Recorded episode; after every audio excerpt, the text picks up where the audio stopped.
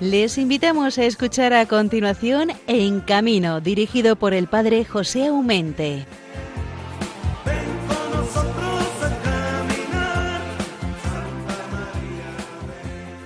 Muy buenos días, como dice la canción, claro que hay cosas que pueden cambiar. Y si tenemos de nuestro lado a Santa María la Virgen, ¿quién podrá contra nosotros, no?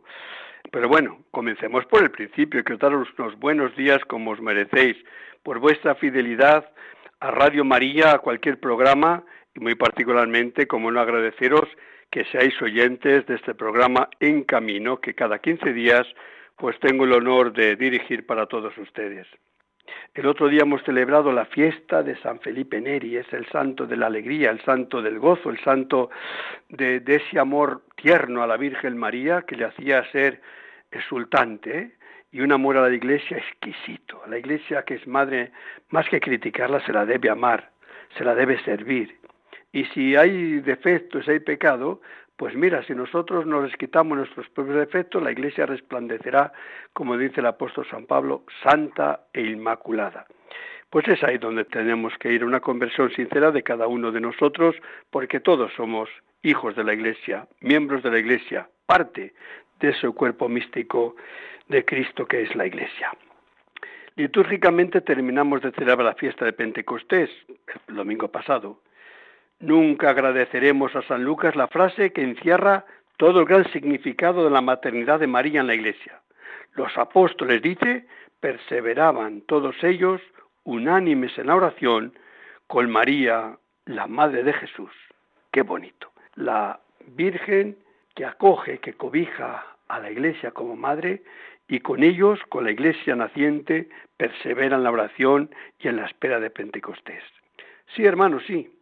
También hoy la catolicidad nos reunimos en muchísimas ocasiones para orar con María, la Madre del Señor, la cual no cesa de decirnos, como en Cana de Galilea, recordad, haced lo que mi Hijo os dirá.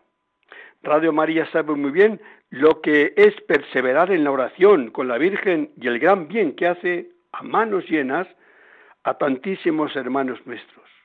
Unos porque se están acercando a la fe, otros porque están descubriendo la belleza de la oración cristiana, otros se han encontrado a través de María con nuestra Santa Madre la Iglesia y han vuelto a casa donde vuelven a encontrar acogida, acompañamiento y calor. Qué bien suena, ¿verdad? Fuera de casa hace frío. Pues bienvenidos a sus hermanos nuestros que de la mano de la Virgen vuelven de nuevo a la casa de la Iglesia. El día 31 de mayo, fiesta de la visitación de la Virgen a Santa Isabel, vamos a tener la jornada, sexta jornada, en jugar las lágrimas, con el fin de orar y acompañar a quienes han sufrido un accidente de tráfico o perdido a un ser querido en uno de ellos. Mando un caluroso saludo a todos los oyentes y a cada uno de vosotros que a estas horas nos seguís desde la cama, el hospital, el coche, el camión, qué sé yo. Todos tenéis cabida en esta radio y en este programa En Camino, que sale a los cruces de los caminos, como dice el Evangelio, y os invita al banquete, donde las personas nos sentimos hermanos llamados, muy amados por el Señor. Seguramente que sí, también tu hermano, te sentirás amado por ese corazón grande de Dios. Que todos sintamos, pues, la caricia materna de la Virgen María, que está en la Iglesia, es madre de la Iglesia, que esa caricia de la Virgen la gocemos profundamente y alabemos la suerte que tenemos de haber conocido y amado a tal gran señora, que es la Madre de Jesús, que es la Madre nuestra. Hoy vamos a tener con nosotros a don Pedro Galo. Se trata de un feriante de Madrid, el martes día 18 de mayo hemos tenido una manifestación en la Puerta del Sol de Madrid pidiendo la oportunidad, licencia o permisos para poder trabajar.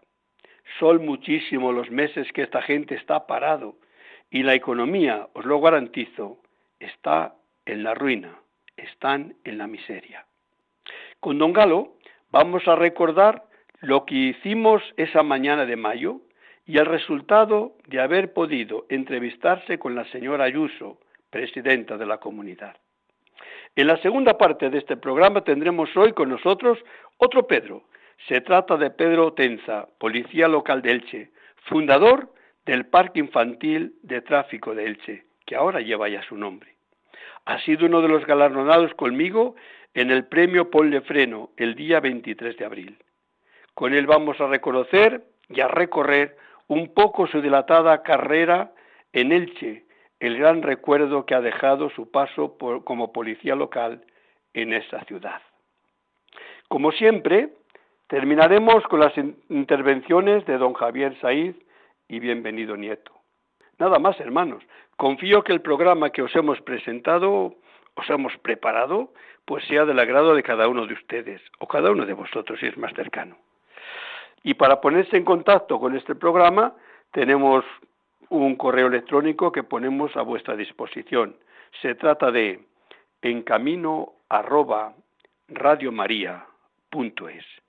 Hermanos, buenos días. Comenzamos.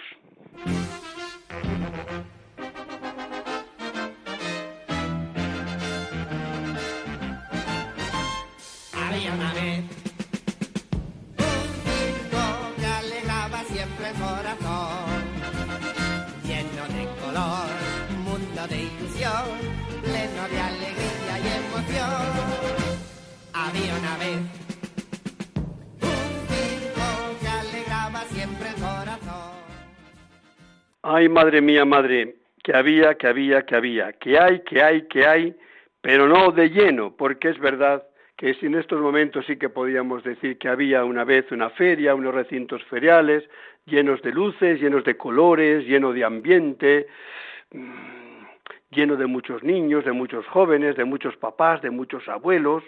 Había, había, había, había mucho murmullo, había muchos encuentros, reencuentros, ganas de, de montarse tantas atracciones, de ir a, la, a gozar lo que la pista del circo nos dan en esas sesiones. Había, había, había, había. Ay, madre mía, eso de había, qué mal suena.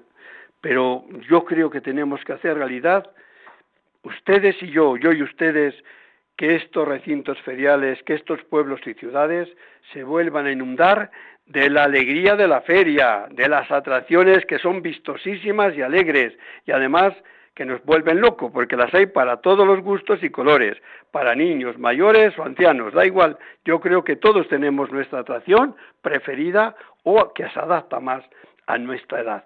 El que no se monta en una, no se monta en una atracción eh, feriante de feria es porque no quiere, o porque es un quejicas o tiene miedo de un gato, vamos, pero si no, todos tenemos algún, alguna atracción que, que nos puede distraer y nos puede sencillamente hacer sentir de nuevo niños por mayores que seamos. Y digo que había, que había, porque llevamos ya casi, casi más de año y medio, largo, largo, que estamos esperando el dichoso día en que se abran las puertas y nos digan, estás libre, campo libre para que podáis montar vuestras atracciones, atraer a niños grandes y pequeños a ese lugar tan espacioso, tan especial, que daos cuenta, en el cuento de Pinocho dice que Pinocho quería ir a un país donde a la semana había seis días de fiesta y un domingo. Daos cuenta, ¿eh? a la semana seis días de fiesta y un domingo. No sé dónde está ese país, pero si existe es porque hay unos feriantes que montan ahí sus atracciones y hay un circo que levanta su sapito. Esa ciudad solamente la podemos encontrar en los recintos feriales. Por ello, para hablar de, la, entre comillas, desgracia de toda esta gente que va viendo como mes tras mes tienen que permanecer en silencio sus atracciones, sus músicas, sus luces, y sus carteras menguando si es que ya tienen algo que sacar, porque después de tantos meses, ¿qué van a sacar si hace tiempo que ya no hay nada, verdad? Y para hablar de estas cosas, pues tenemos al otro lado del lío telefónico a un buen amigo. Se trata de un feriante, Pedro Galo, es de, de la Comunidad de Madrid y uno de las almas que promovieron, convocaron, y con otras personas ciertamente, una manifestación en la Puerta del Sol ese día, el día 18 de, de mayo. Y vamos a ver los resultados de esa manifestación, de esa, digamos, manifestación sonora a medias, porque tampoco es que seríamos y vamos a ser miles y miles, pero bueno, con el suficiente ruido para podérsenos oír. Y sin más pérdida de tiempo, yo creo, porque después el tiempo en la radio siempre decimos que es oro, pues cómo no decir un sonoro buenos días a nuestro querido Pedro. Buenos días, hermano. Buenos días, Padre José. Que coste que siempre eres bienvenido a la radio, esta Radio María, esta radio que durante más de 11 años venimos hablando de, los circos, de las ferias, de la seguridad vial, porque también los circenses y feriantes sois gente de carretera, sois gente de la movilidad, por lo cual pertenecéis en esta pastoral por doble partida. Uno porque sois circenses o feriantes y otros porque sois también grandes usuarios de las vías públicas. Oye, el otro día, eh, ¿cómo vino la idea de hacer esa manifestación el día 18? Pues mira, nos juntamos un grupo de feriantes, que tenemos un grupo de que tenemos un grupo de WhatsApp, porque en estos 18 meses que estamos parados da para mucho. Y por el grupo de WhatsApp dijimos algo hay que hacer, se nos tiene que oír, tenemos que hacer por que se nos oiga Vamos a ver si nos recibe la presidenta de la comunidad y le contamos nuestra situación, ya que ayuda a los toros, ayuda a la hostelería, ayuda a todo el mundo, están los parques de atracciones funcionando y está todo el mundo funcionando menos nosotros. Y entonces, nada, pedimos permiso a la delegación de gobierno, se nos concedió y nos juntamos ahí. Eh, juntamos 40 o 50 familias, metiendo ruido, con los pitos, pidiendo que nos eh, nos recibiera esta mujer. ¿Y cuál fue nuestra sorpresa? Que a la hora y media de estar ahí metiendo ruido, pues bajó una secretaria y nos dijo que doña Isabel Ayuso, la presidenta de la comunidad, nos quería recibir, que subiéramos un feriante o dos. Y en ese momento, pues bueno, pues los compañeros optaron por que subiera yo. Y bueno, pues subí, estuvimos un rato largo y tendido hablando de los problemas de, la feria y cómo nos iba y cómo no nos iba. Y hombre, la hice entender que íbamos muy mal, porque llevábamos 18 meses ya camino a dos años parados y que no podíamos continuar así, que ya había familias que lo estaban pasando verdaderamente mal. Sí es verdad que estábamos empezando a arrancar, porque por San Isidro se había hecho una pequeña feria de San Isidro en la IFEMA que nos ha ayudado a que vean los políticos que no hay ningún tipo de miedo que se ha hecho con todo el protocolo de, del COVID y que todo ha salido muy bien y que han podido trabajar ahí, los 50 o 60 feriantes que han trabajado. Y bueno, pues hablando con la presidenta, nos dijo que ahora los consejeros, porque también estaba el consejero David Pérez, que en su día fue alcalde de Alcorcón, y eh, en la entrevista, pues hablando con ella, nos hizo saber que ahora estaban en funciones, y que ahora en junio iba a delegar a todos los consejeros, iba a hacer su equipo de gobierno y que lo primero que iba a hacer esta mujer era ayudar al mundo de la feria, a hablar con todos los alcaldes de la Comunidad de Madrid y que lo iba a poner en manos en marcha y que iba, iba a hacer todo lo posible porque pudiéramos montar en todos los pueblos, aunque no hubiese fiestas o con proyecto COVID, y con sus medidas de sanidad y sus cosas en condiciones, padre. Y todo eso fue. Hombre, Pedro, vamos a ver. La buena voluntad yo no la voy a quitar. Pero eso que, que también estuvisteis hablando, eh, montar la feria, aunque no sea fiesta, eh, bueno, eso es tener algo en el caso. Pero tú sabes tanto, tú como yo, que el que moviliza realmente a un pueblo, una comunidad, grande o pequeña, son las fiestas patronales. Es decir, eh, si es fiesta, es fiesta. Si siento fiesta, es que me pongo de fiesta, es que voy a misa, es que voy a la procesión, es que voy a tomarme el vermú y es que voy a la feria y, a, los, y a las atracciones. Quiere decir que no solamente por poner una feria en un día normal, normalísimo, que puede ser que tenga un poco de éxito, pero comprenderás que la feria, y, y en estos casos también se necesita el ambiente, y el ambiente le da estamos en fiestas, son las fiestas de nuestro pueblo, son las fiestas de nuestro barrio, son las fiestas de no sé dónde. Entonces, mm, la experiencia, si, si va, vamos a aceptarla, mejor es eso que nada. Pero yo iría hacer hincapié, hacer fuerza donde están las fiestas. Aunque no se las celebren toda su esplendor, que este año seguramente que no se van a celebrar, pero solamente decir que es fiesta, solamente la palabra fiesta, te invita a salir, te invita a ponerte guapo y te invita a que el abuelo dé la propina al nieto y le diga vete a divertirse un poco, porque todo va pues junto. claro ¿eh? que es así. Sí es verdad, eh, padre, que las fiestas, cuando se habla de fiestas, el, éxito de un pueblo es el conjunto que lo hacemos todo, lo hacemos las orquestas, lo hacemos los feriantes, lo hacemos eh, las empresas de carpas, las empresas de valla, las empresas de grupos electrógenos, las empresas de, de, seguridad y claro, todo eso es un conjunto que al final, las empresas de los conciertos que también hay, pues al final todo esto hace el éxito de unas fiestas y que vaya todo en viento en popa y triunfemos en cualquier pueblo. Pero sí es verdad que viendo eh, la pandemia que estamos sufriendo y los momentos que estamos viviendo, también yo la hice llegar a la presidenta que podíamos montar con proyectos COVID, que podíamos hacer aforos en las ferias, vallarlas y por lo menos al mundo del feriante como al mundo del circo que nos dejaran trabajar. Porque sí es verdad yo, que ya. Yo, fíjate, me llevo y no sé cuántos programas de radio, de televisión, sí. de escritos del WhatsApp, un montón de días que, que voy pidiendo lo mismo. Generosidad, generosidad, generosidad a los ayuntamientos. Ser generoso significa no rechazar cuando te piden una, un permiso de, de, de, instalar ahí la feria o el circo. Ser generoso significa tener confianza, poner las condiciones que quieran para lo del COVID, claro. por supuesto, no puede ser río revuelto. Nadie quiere saltarse las normas sanitarias, nadie. Pero digo, claro. y ahí a decir no, en mi comunidad no, aquí mando yo y aquí no se monta, pues yo digo generosidad. Y generosidad también quiero decir a la hora de cobrar, que no pasa nada porque no cobren nada un año, porque todos estamos con los bolsillos vacíos, caray. Ser generoso significa... Está claro, madre tener es compasión posible, de la persona posible. que tienes delante que viene de, de, una tragedia y no le puedes meter la mano en el bolsillo antes de trabajar encima. No puede ser. Entonces yo digo generosidad, generosidad. Y lo vuelvo a repetir.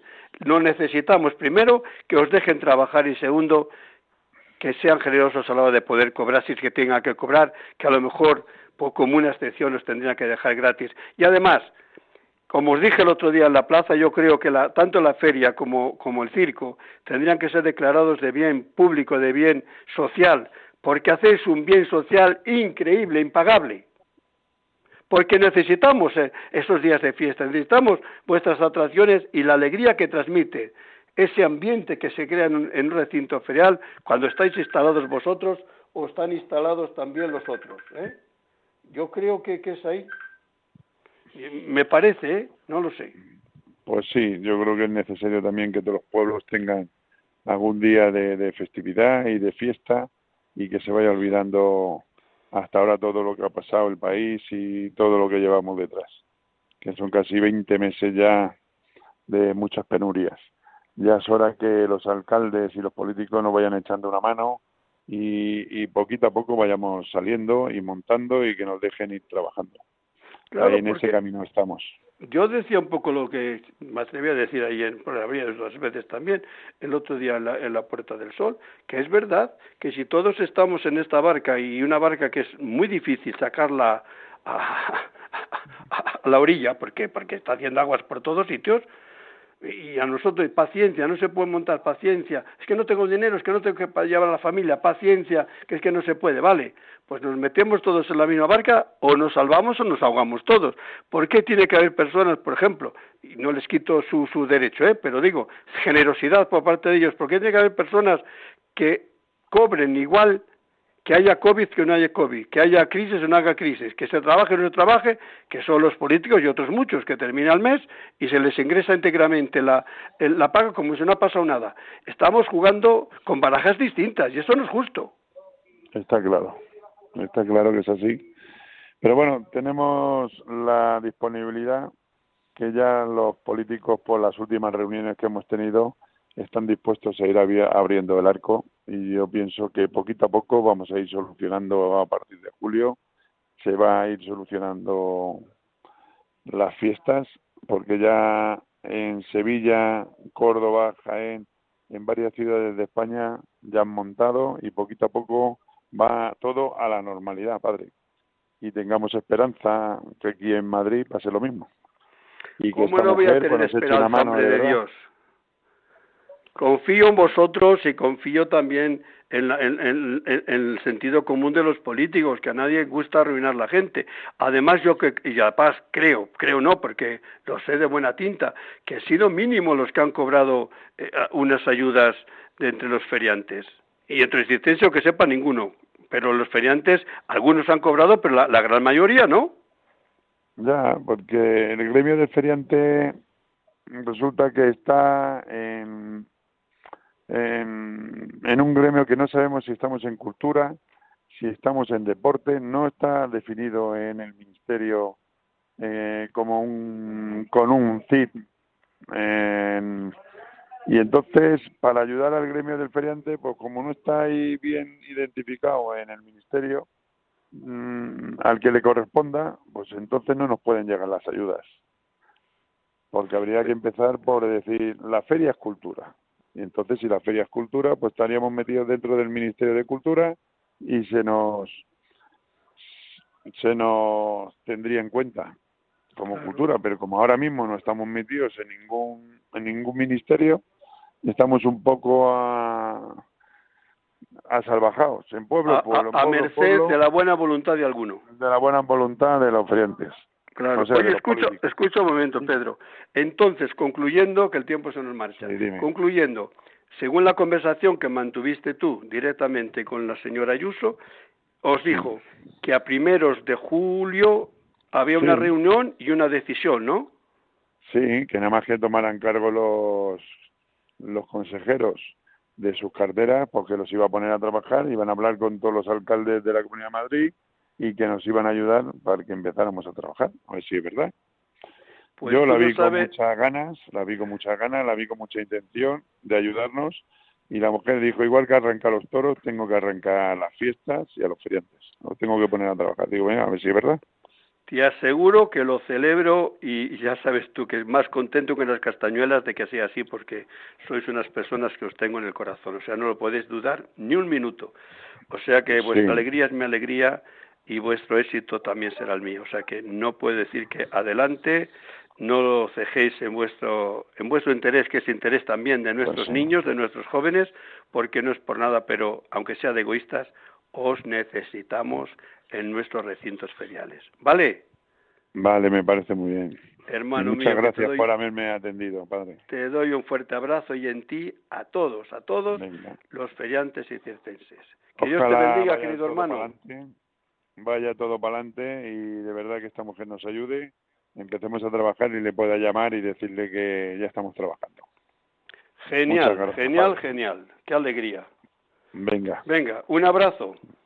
Venga, muchas gracias, padre. Cuídese.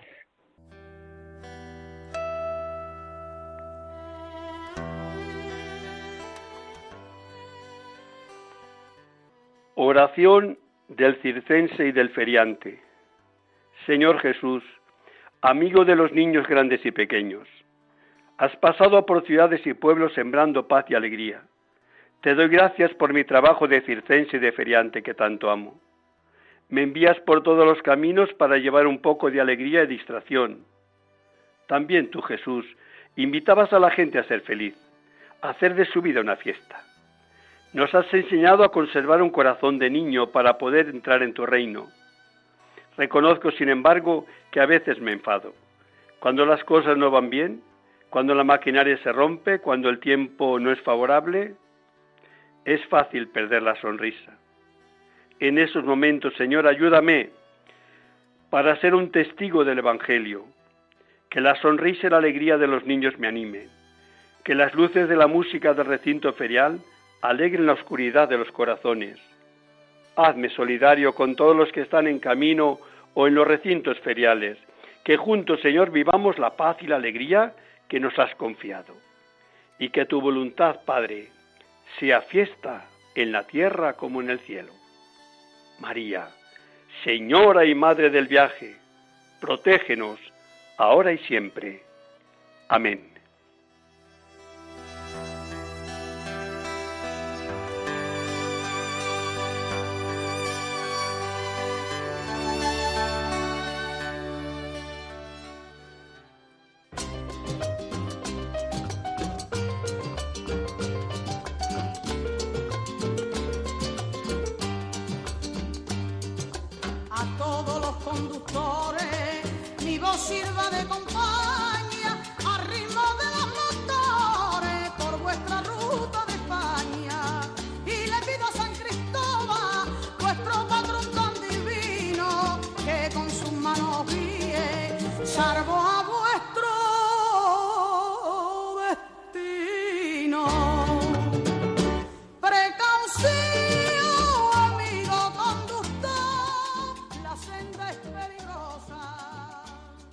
Bueno, hermanos, pues seguimos nuestro programa en camino, dedicado a los circos, ferias y carretera, pastoral de la carretera de la movilidad humana. Terminamos de, estar hablando con don Pedro Galo, es un feriante aquí de la Comunidad de Madrid, y hemos visto que de una manifestación que hicimos, porque estuve yo también allí presente el día 18, pues salió ese encuentro con la señora Presidente, señora Ayuso, y el compromiso que ha tomado de ayudar en lo que pueda a los circenses a partir del mes de julio. Que Dios la oiga y que la oportunidad de trabajo de esta gente sea real. Y queremos saltar, saltar y nos vamos al sur. Queremos irnos a Elche porque en estos días han celebrado también el gozo de un premio y además se ha hecho a nivel de pueblo, a nivel de ciudad, a nivel de amigos, a nivel de asociaciones y no, cómo no, a nivel de la policía local o alcaldía de esa ciudad hermosísima, ciudad de Elche. Ahí queremos saludar en estos momentos mañaneros a don, eh, a don Pedro, Pedro como el otro, fíjate, Tenza Marco. Es el fundador de la Escuela Educativa Vial de la Policía Local de Elche. Y sin más pérdida de tiempo, porque es oro. Enseguida, como no, le saludamos con un efusivo y cariñoso buenos días, queridísimo Pedro. Bienvenido a Radio María. Muchísimas gracias, mi amable padre José. Muy agradecido oírlo a usted tan bien, tan bien. Que te coste que es una gozada tenerte en el programa mío, ¿eh? Allí cuando te vi allí en el Senado conmigo, digo, este, este va a Radio María de cabeza. y, yo encantado, yo encantado, don José, hablar con usted. Usted es un santo, es un santo, es una gloria oírle hablar. Todos los que nos dedicamos a la profesión mm, de la formación de seguridad vial, creo que es importante que trabajemos todos en este camino para poder hacer reducir los accidentes de tráfico, que tan lamentablemente muchas veces nos vemos involucrados en las carreteras, en la vía pública, y eso entre todos tenemos que contribuir a restar accidentes de tráfico. Claro, porque nuestro trabajo, fíjate, nuestro trabajo a lo mejor es, no se ve, no es visible en el sentido que el que evita un accidente, justo porque no ha habido un accidente, no es noticia. Entonces, el que ha educado para que no haya accidentes, pues tú y yo y cualquiera vamos a pasar desapercibidos. Solamente es noticia cuando la desgracia ya llama y hay un accidente y si es numeroso todavía más, primeras páginas de los periódicos. Pero el haber evitado accidentes, tú en tu dilatada vida o nosotros en los cincuenta y tantos años también que llevamos esta pastoral de la carretera, no es noticia de nada, porque justo no se ve. Y ojalá que no seamos noticia, porque quiere decir que el trabajo lo hemos hecho bien, ¿no te parece? Sí, sí, tratamos. Eh, yo me he dedicado de cuerpo y alma a la educación vial con los niños, con los jóvenes. Para mí, solo tengo palabras de agradecimiento a esta juventud que ha aprendido estas normas de circulación, esta teórica y esta práctica, que después lo van a poner en prácticas en las vías públicas para, si es posible, restar accidentes de tráfico. Entonces, con todo este trabajo que estamos haciendo, yo creo con nuestro granito de arena, usted, yo y todos los que trabajamos en este mismo camino, nos podemos sentir satisfechos, orgullosos, si hemos podido evitar ese accidente o esa vida humana. Creo que ese ha sido nuestro trabajo. Yo eh, me he dedicado muchísimo a los jóvenes y muy especialmente a los chavales ya de 14 y 17 años cuando empezaban a conducir los ciclomotores, pues me daba lástima de ver los accidentes que se producían con esta gente porque no tenían experiencia, no tenían práctica en la conducción, que era la primera máquina que era su ciclomotor y ahí donde eh, yo me puse a trabajar a hacer este proyecto junto con la Dirección General de Tráfico para que todos los chavales pasasen por los parques, parques infantiles de tráfico para practicar el ciclomotor. Y ese ha sido mm, nuestro mejor proyecto porque hemos evitado una cantidad de accidentes de vidas humanas a esta gente joven y eso para mí ha sido mi trabajo, el mío, el suyo y todos los que trabajamos en este camino. Y esto ha sido así, hermano. Oye, Pedro, eh, fíjase, eh, es pionero, porque, ojito que es bonito eh, ese, recinto, ese, ese, todo lo que tenéis ahí preparado para ayudar a la gente a familiarizarse con, con el tráfico, con la circulación, con las normas de, de, de, tráfico. Quiere decir que a veces es un circuito que es una maravilla. Es un circuito bastante grande que tiene 12.500 metros, calzada muy amplia, eh, calzada con, con, doble sentido de circulación, con dos carriles en el mismo sentido, en rotonda, eh, es un puente eh, en, forma de una escalera, es decir, todo lo que una persona, eh, un conductor se puede encontrar en la ciudad, en la calle, en la vía pública, lo tenemos todo aquí preparado, tanto las marcas viales, como las señales verticales, semáforos, los policías que estamos trabajando aquí para enseñar los chavales y todo esto, y esto es una gozada. ¿Por qué? Porque también los niños reciben calor de un policía que está junto a él y ven al policía como amigo. Y el policía ve al niño como un niño que quiere educarlo, quiere enseñarlo como un padre, para que cuando salga a la calle, este niño, como peatón, como viajero, como conductor de cualquier vehículo, sea responsable, sea prudente, porque de esta forma, por la seguridad de estos jóvenes y la seguridad de los padres, la seguridad de todos nosotros, es importante evitar los accidentes de tráfico. Por eso, estos premios que nos han dado en Madrid, en el Senado, ponle freno a los accidentes de tráfico, yo le doy un valor importante, porque esta organización que ha organizado esto, yo creo que también se merecen un premio, porque esto es, pues, un principio de que todo el mundo vea este trabajo y colaboremos todos. Yo en el Senado dije estas palabras, preferencia, no quiere decir seguridad. En la preferencia tengamos prudencia. Y eso es así. Pero tengo otro eslogan que es muy bueno, que dice, ser prudente y te ahorrarás un accidente. Y si esto, hermano José, nosotros, a los jóvenes, a los pequeños, lo vamos educando como aquel que dice los hábitos de pequeño. Tengo la completa seguridad o tenemos la completa seguridad que vamos a conseguir que haya menos accidentes de tráfico. Y eso es lo que tenemos que hacer, trabajar, hermano. Claro, pero es que, mm, vamos, yo no tengo ni idea cuándo tendré que ir a Elche. Seguramente que a una boda de un circo de unos circenses que se quieren casar justo ahí en Elche, pero no sé, todavía no hay fecha.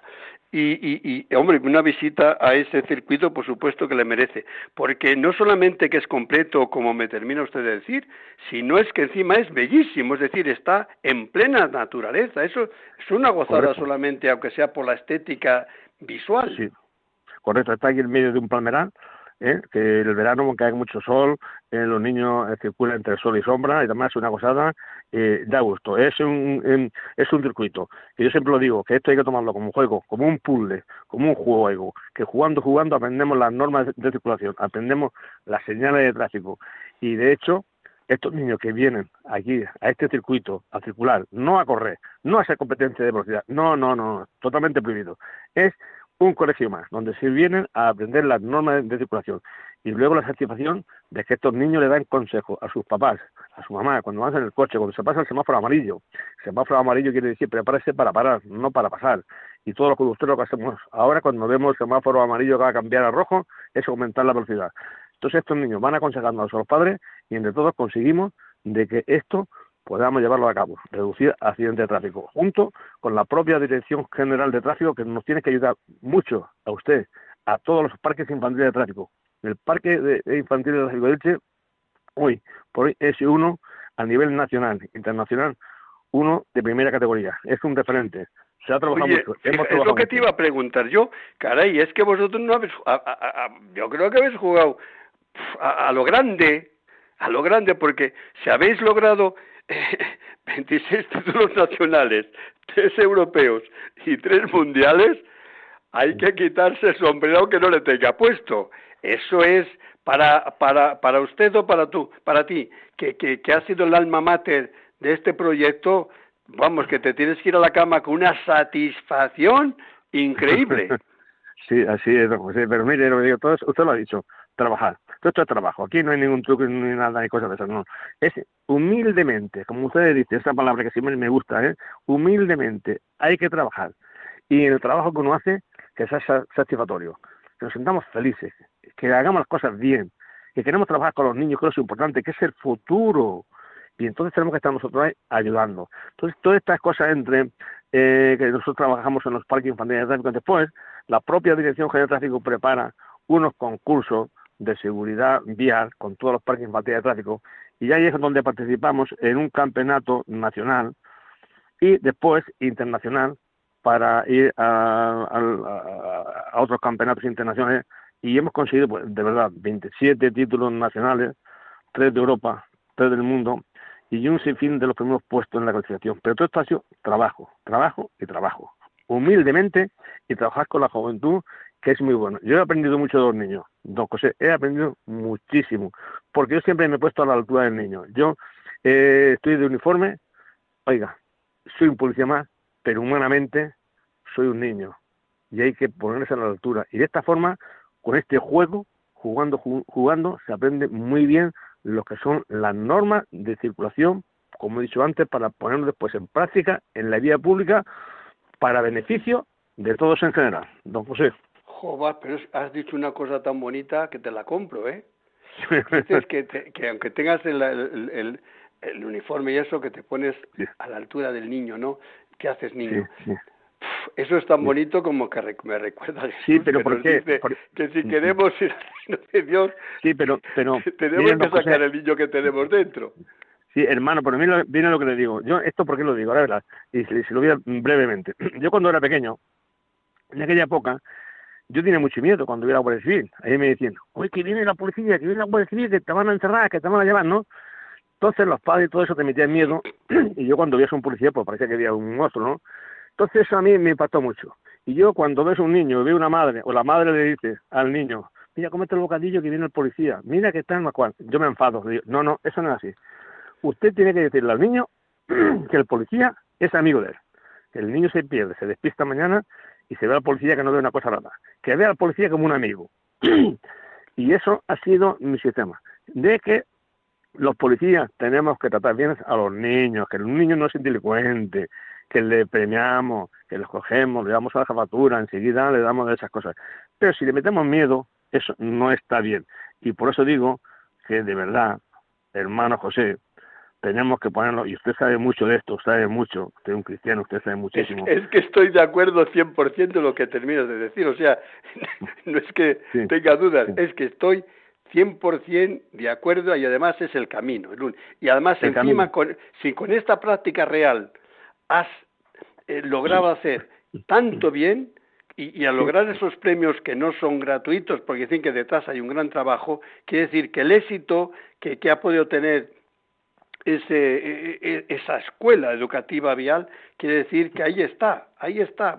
vuelves hacia atrás la mirada y ves una vitrina llena de reconocimientos. Ese es el orgullo que con el trabajo, el esfuerzo y el bien hacer, porque hay gente que trabaja sin saber a lo tonto, que sí hay que trabajar con el sentido común, porque muchas veces también podemos cansar a los niños si no les educamos convenientemente, es decir, no solamente se educa, sino dar la tecla justa, porque también podemos desentonar. Y se ve que ahí, en, ese circuito, habéis dado la, la, la, la, la nota justa y además habéis hecho armonía y habéis hecho una orquesta entre todos, niños, mayores, y eso es lo bonito. Tiene usted razón, tiene, razón. Yo siempre me he puesto a la altura del niño. Si el niño tiene cuatro, cinco, seis, siete años, pues cuidado, no hay que hacerlo pesado. Eso es verdad. Hay que ser una clase de amena y muy amable y estar como, un amigo y jugar con él. Que el niño ya tiene 12, 14, 15 años ya, es la clase un poquito más larga y un poquito más fuerte y un poquito más preparada porque el niño te entiende mejor. Y eso es así. Pero a mí eh, no me ha gustado solo unas clases teóricas, clases teóricas buenas cosas de esas. Pero si no hay práctica, hermano José, no, no vamos a ninguna parte. Tiene que haber teórica y práctica, porque los conductores se hacen cuando están conduciendo. Un buen conductor, no solamente teórica, muy bien preparado, eh, aprueba el examen teórico, pero está preparado para salir a la calle, a la vía pública, coger un vehículo, no. Entonces hay que tener mucho cuidado. Y esa ha sido siempre mi idea, humildemente, poco a poco, poco a poco, ir preparando a la gente para que entre todos esto no sea una guerra de accidentes y tráficos en las carreteras. La carretera, oiga, hay que tener un respeto. Yo siempre digo, cuando nos sentamos al volante del coche, hay que humanizar el volante. porque si no es imposible. Hay que hacerlo con sentido común, hay que pensar. Y nunca nos olvidemos de aquellos conductores que son más flojos, que saben menos. Hay que estar muy atentos a ellos. No hay que enfadarse. El código de circulación no es nada más que un tratado de prudencia, respeto, educación. Y eso es así, hermano José. Oye, pero fíjate, hermano Pedro, me, es una gozada porque es que estoy tan de acuerdo contigo, no digo que me preocupa, todo lo contrario, la gozo. El haberte escuchado es una gozada porque estamos 100% de acuerdo, o sea que no, tú y yo no podíamos discutir. qué grande, qué grande. No, es, que, es, que, es así, es que es humildemente eh, eh, eh, es así. Si no trabajamos, no, José, con cariño y amor propio, si usted hace una misa y no la hace porque la siente, con amor propio y tal, no, no sirve. Las cosas hay que hacerlas porque sí, no porque te las manden, no porque hay que hacerlas y ya me voy. No, no, no, no. Hay que hacerlas porque las sentimos. Y queremos una cosa que queremos que se, se aprenda. Mire, yo siempre he dicho que eh, los, mm, los niños cuando van al colegio están más tiempo con los profesores que con los padres, que en su casa. Y el profesor es el segundo padre. Y yo, hermano, José, me he sentido profesor, me he sentido como policía, me he sentido como eh, ayudante de un niño, me he sentido como padre, me he sentido, mm, vamos, eh, eh, todo el apoyo en estas cosas. Y tengo tanto y tantísimo que agradecer a la ciudad de Elche, a los profesores, a los niños, a los padres, policía local, ayuntamiento, jefaturas provinciales, la Dirección General de Tráfico, solo tengo palabras de agradecimiento a todo el mundo, porque a mí se me ha dado muchas más cosas que yo he dado. No he hecho más que cumplir con mi trabajo, con mi obligación. Eso sí, humildemente, tratar de hacerlo bien. Y todos los premios y todos los reconocimientos que se me han hecho, se me han hecho en vida. Y eso es de agradecer. Y eso es muy bonito, don José. Y a mí me gusta hablar con ustedes porque ustedes lo sienten, saben de esto muchísimo más que yo. Y eso es así, hermano José. Oye, Pedro. todos, todos con devoción, con ilusión y con fe. ¿Por qué? Y ya termino. Porque siempre he vivido tres cosas. Hay que tener fe, don José. Hay que tener ilusión. Y hay que ser positivo. Si no, no avanzamos. Y eso es así, don José. Bueno, no te doy un abrazo porque, porque, estamos lejos. Si no, ahora te iba a caer un abrazo de que te iba a romper las costillas. Quiere bueno, yo le espero cuando, venga, usted a Elche, cuando venga usted a Elche, yo le espero aquí, ¿sabes? Totalmente de acuerdo. Y comemos juntos. Eso, y, y, y, termino porque el tiempo se nos echa ya encima, y termino, pues hombre, también felicitándote, porque viendo un poco algo de, de, de, de lo que la, tu biografía de aquí para allá y felicitar al Ayuntamiento de Elche. ¿Por qué quiero felicitarle? Porque toda esa labor que has hecho a lo largo de los años, todo ese circuito educativo que has hecho en Elche, resulta que lleva tu nombre. Eso sí, que es dejarle a la posteridad que aquí, el día de mañana, todos recordarán que hubo un policía local que se preocupó por la educación vial, que se preocupó por los niños y que ahí está para todas las generaciones futuras que quieran acercarse a la movilidad con seguridad. Así que hermano, no te digo hasta nunca, porque te voy, ojalá que nos veamos en Elche, que es la bellísima ciudad, pero sí que te doy las gracias más efusivas de haber estado en este programa En Camino de Radio María, que para mí es una súper gozada el haber tenido a un compañero de premio, eh, Paul Nefreno, que nos entregaron el día 23 de abril en el Senado. No puedo sino meterme la mano al corazón y decir que aquí tienes también un buen lugar, tu persona, tu presencia, porque sé que tu corazón está también con... Mi corazón también estoy seguro que está con el tuyo. Sí, muchísimas gracias, don José, muchísimas gracias, muy amable.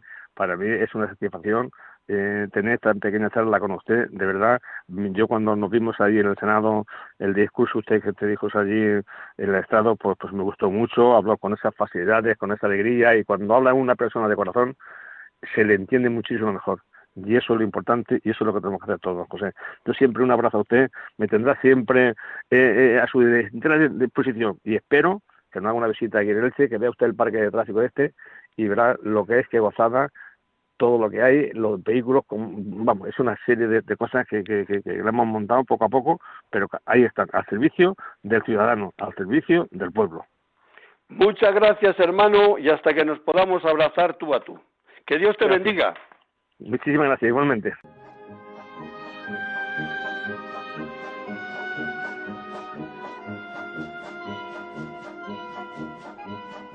El circo es noticia con Javier Sainz.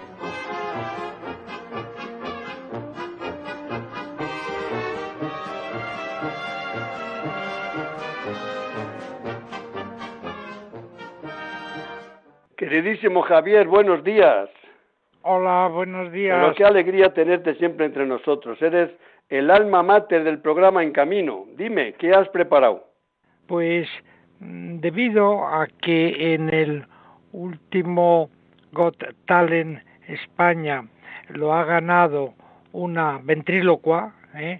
estupenda, pues digo, bueno, pues voy a hablar de los ventrílocos, ¿no? Que hacen un espectáculo eh, divertido, ¿no? Y, bueno, pues eh, esta Celia Muñoz es que es buenísima porque eh, ha renovado el, eh, esta destreza de la ventriloquía, ya que es cantante de ópera y entonces hace ventriloquía mm, cantando ópera, lo cual pues es un avance, porque, ¿verdad? Eh, ya desde antiguo, bueno, es una, una arte, es una destreza que ya se hacía en el antiguo Egipto, en la India, en la China, eh, antigua en, en, Grecia, en Grecia. Bueno, pero mm, eh, se ha renovado porque se le habían ido añadiendo dificultades como es hablar de esta manera y al mismo tiempo fumando, eh, al mismo tiempo bebiendo agua de una botella, pero bueno, ella lo ha renovado ahora porque canta ópera estupendamente, con esa técnica de que no mueven los labios, por más que se fije la gente, no se les ve mover los labios, imitan otras voces, en estos casos ella ella canta y realmente pues genera este esta disciplina pues la sorpresa de ver cómo cómo pueden hablarse, mover los labios, de ahí el, el nombre ventríloco es el que eh, habla con el vientre, viene del latín, ventríloco, habla con el vientre, aunque no es exactamente así, pero bueno, lo parece. Y claro, genera sorpresa, risas, porque también no solo es esta técnica, sino que crean comicidad, ¿eh? es un diálogo cómico, entonces es una disciplina que está medias entre la magia y, el, como el club de la comedia hacen una especie de monólogo, en este caso hablan con un muñeco de humor y también generan un poquito de temor, ¿no?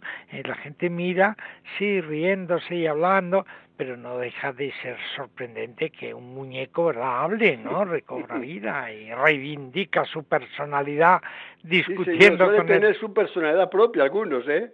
Sí, sí, la tienen, efectivamente tienen y la reivindican y la defienden frente al propio artista que entra en discusión con ellos, pero bueno, mm, también, ¿verdad? Un poco de perplejidad producen en este en este caso.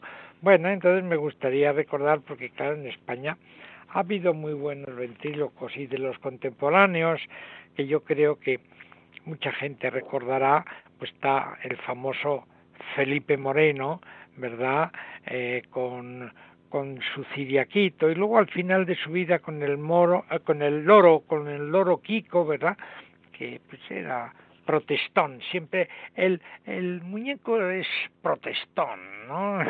Como dices, reivindicando su personalidad. Y este Felipe Moreno tenía un hermano pequeño, Venceslao Moreno, hermano pequeño, al que le enseñó, aunque luego el hermano pequeño leyó y llegó a ser pues el más famoso ventrílogo del mundo, ¿no? Porque Felipe Moreno nunca quiso salir pues del circo Price, para que ya tenía su público, su gente, era un ventríloco muy muy elegante, decían que nadie lucía en la pista mejor que él, ¿verdad? Un frac, ¿eh? y además fumaba mientras hablaba con sus personajes, pero eh, Venceslao Moreno, su hermano, que artísticamente eligió el nombre del señor Vences, pues realmente fue un... Mm, este sí salió al mundo entero, ¿eh? se fue a Estados Unidos y, y, realmente, realmente triunfó. Pues actuó muchas veces en un, un, show muy famoso de Estados Unidos, eh, del show de Sullivan, que llegó a actuar 48 actuaciones de 10 minutos y tal. Y bueno, y además Venceslao vivió 103 años y pasaba la mitad del año en Estados Unidos y la mitad del año en Alba de Tormes, porque los dos hermanos habían nacido en Peñaranda de Bracamonte y les dieron una calle en, en Salamanca. Bueno, pero y entonces este Venceslao llegó a ganar, claro, un premio nacional de, de circo, ¿eh? que bueno, entonces se llamaba Premio Nacional de Teatro, pero bueno, es, es lo mismo. Javier, soy la voz de la conciencia, pero el tiempo se nos echó encima. Venga. Que te pues doy un, un fuerte abrazo. Otro para todos vosotros. Hasta ahora.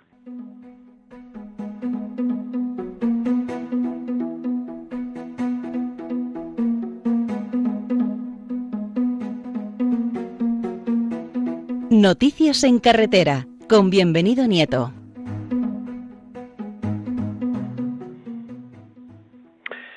Queridísimo bienvenido, aquí estamos dispuestos esta mañana a escuchar tus noticias. Habla pues. Muy buenos días, Padre Aumente. Qué bonito camino. Y en el camino, ¿sabes a quién nos encontramos siempre? A María. Esa frase que decía Mari Carmen, ¿no? Yo tengo certeza de que existe Dios pues nosotros tú y yo tenemos certeza de que María fue su madre, esa madre a la que tanto y tanto debemos, ¿verdad? Y nosotros, más que nada en ese camino, pues tenemos a, a un referente de reciente aprobación por su santidad el Papa Francisco, que es la Virgen de la Prudencia, ¿verdad? Aunque en las letanías siempre decimos aquello de Virgen prudente, Virgen prudente, Virgen fiel.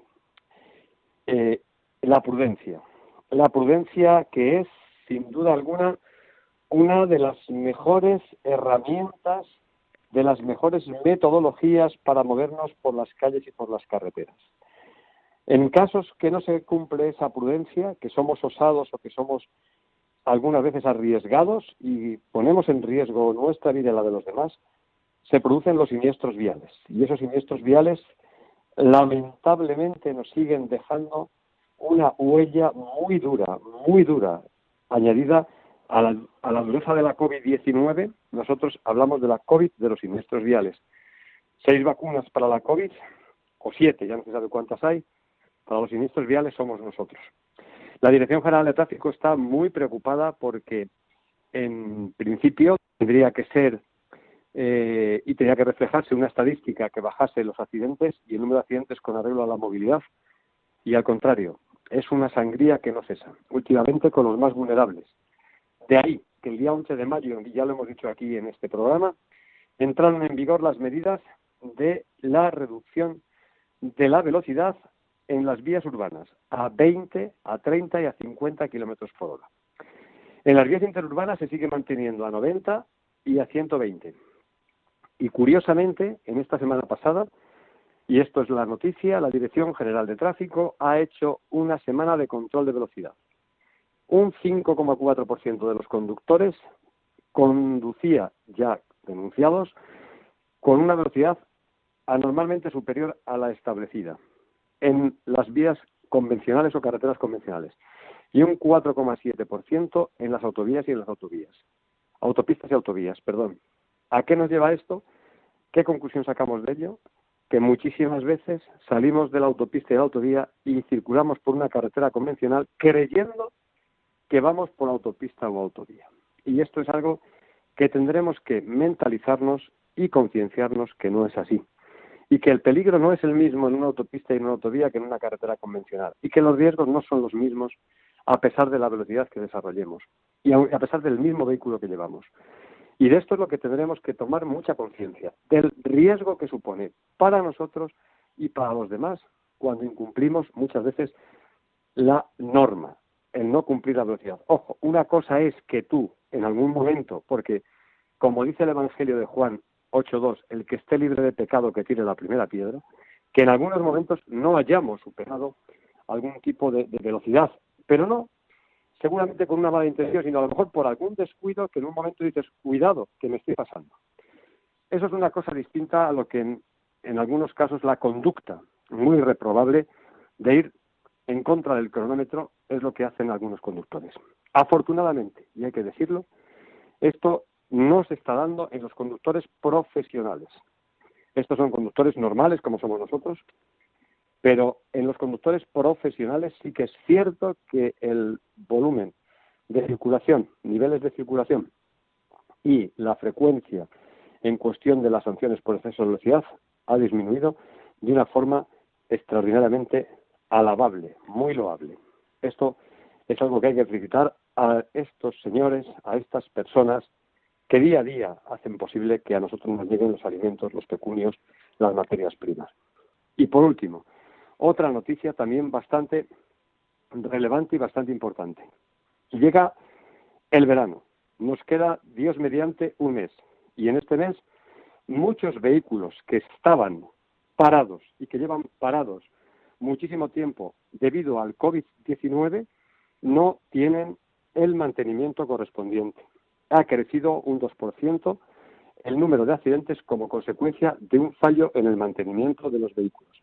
Y también nos llega la, de, la, de la DGT la noticia que hay un alto porcentaje también, un 3%, de, de vehículos que han circulado sin pasar la ITV. Y ojo, para todos los conductores, muy importante, da igual si eres profesional, transportista de camionero, transportista de mercancías, como conductor de autobuses, como conductor normal convencional. La Dirección General de Tráfico está multando también en carretera por no haber presentado a la inspección técnica del vehículo en el plazo debido.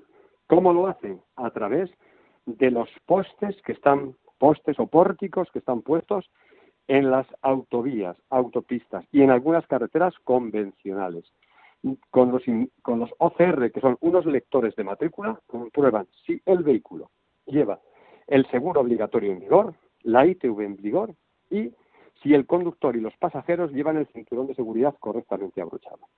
Y esto es legal, según sentencias del Tribunal Supremo, esta medida es legal. Con lo cual, ojo, cumplamos con la norma, porque es en beneficio de todos, en beneficio del bien común, para todos. Hermano, un abrazo. Un abrazo. Bueno, hermanos oyentes de Radio María de este programa En Camino, eh, están llegando las seis de la mañana, las cinco en, en Canarias. Ha sido un placer estar con todos ustedes, como no mirar hacia atrás y ver a nuestro querido Pedro Galo o a nuestro eh, Pedro, el policía de, local de, Elche, que nos ha hablado tan bonito, y ahora aquí los otros dos colaboradores, como son Javi de Bienvenido. Es un placer haber pasado esta hora con todos ustedes. Nos quedan 15 días para preparar el próximo programa y ojalá que cuente con todos ustedes también en ese programa de ya el mes de junio. Que Dios les bendiga y hasta que Dios vuelva a unirnos a través de las ondas de Radio María. Buenos días. Han escuchado en Radio María En Camino, un programa dirigido por el padre José Aumente.